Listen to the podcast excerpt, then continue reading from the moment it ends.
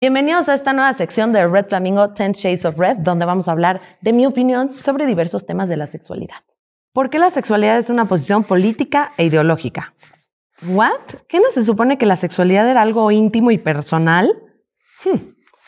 En el mundo de caramelo, papi, la realidad de las cosas es que la sociedad ha utilizado la sexualidad en la política a lo largo de la historia como ideología para controlar y reprimir a ciertos grupos y personas. Por ejemplo, durante mucho tiempo han existido normas y leyes a lo largo del mundo que han limitado la libertad sexual de las mujeres y de la comunidad LGTBQ como la criminalización del aborto, la penalización a la homosexualidad e incluso la falta de acceso a servicios de salud sexual. Estas restricciones son en realidad creencias que promueven una visión individual sobre la sexualidad y el cuerpo humano. Vámonos con un par de datos duros que prueban que la sexualidad ya dejó atrás la habitación desde hace muchos años. Según la Organización Mundial de la Salud, solamente un 36% de los países a nivel mundial tienen políticas de educación sexual en las escuelas. Dato 2. Según el Fondo de Población de Naciones Unidas de 2020, alrededor del mundo existen 121 millones de mujeres que no desean tener hijos, pero que no tienen acceso a anticonceptivos modernos. Dato 3. Según la Fundación Thomson Reuters, al menos 69 países criminalizan las relaciones sexuales consensuales entre personas del mismo sexo. Y en algunos países, la homosexualidad incluso se castiga con la pena de muerte. Además, muchas personas de la comunidad LGTBQ enfrentan mucha discriminación en el tema de acceso a salud médica, incluyendo la atención médica relacionada con la salud sexual y reproductiva. Dato 4. Según la ONU-SIDA, 38 millones de personas aproximadamente viven con VIH alrededor del mundo. Sin embargo, muchas personas que tienen VIH no tienen acceso al tratamiento que necesitan debido a barreras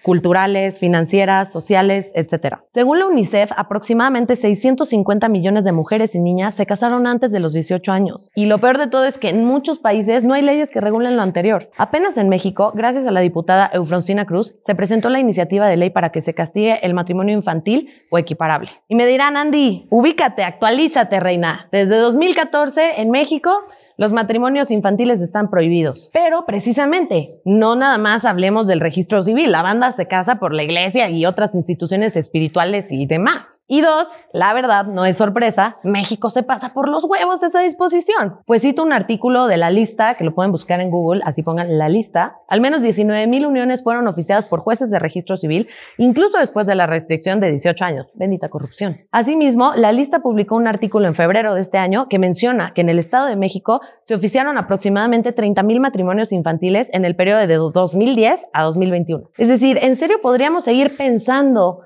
que la sexualidad no es o no debería ser una posición política? Claramente lo es.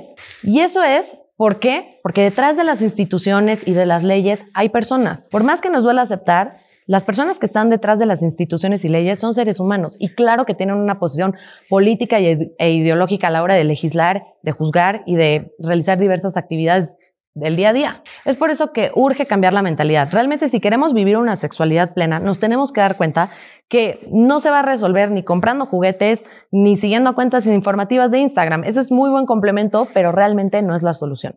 La solución es que nos tenemos que involucrar de manera activa en las decisiones que se están tomando respecto de nuestra sexualidad. La banda está tomando decisiones y tú ni en cuenta. Y la verdad es que si no te has dado cuenta es porque has tenido el privilegio de no tener que darte cuenta. Porque si eres de los afortunados, probablemente no te has topado con pared y por eso no te has dado cuenta de las limitantes que hoy existen en tu sexualidad, en que la puedes ejercer de manera plena. Por lo anterior, te invito a que busquemos promover la libertad sexual y que todas las personas tengan los mismos derechos y que busquemos una verdadera igualdad de oportunidades. Y me vas a decir, sí, Andy, ajá, suena muy bonito, pero ¿cuáles son las propuestas concretas, mami? Pues aquí te van un par.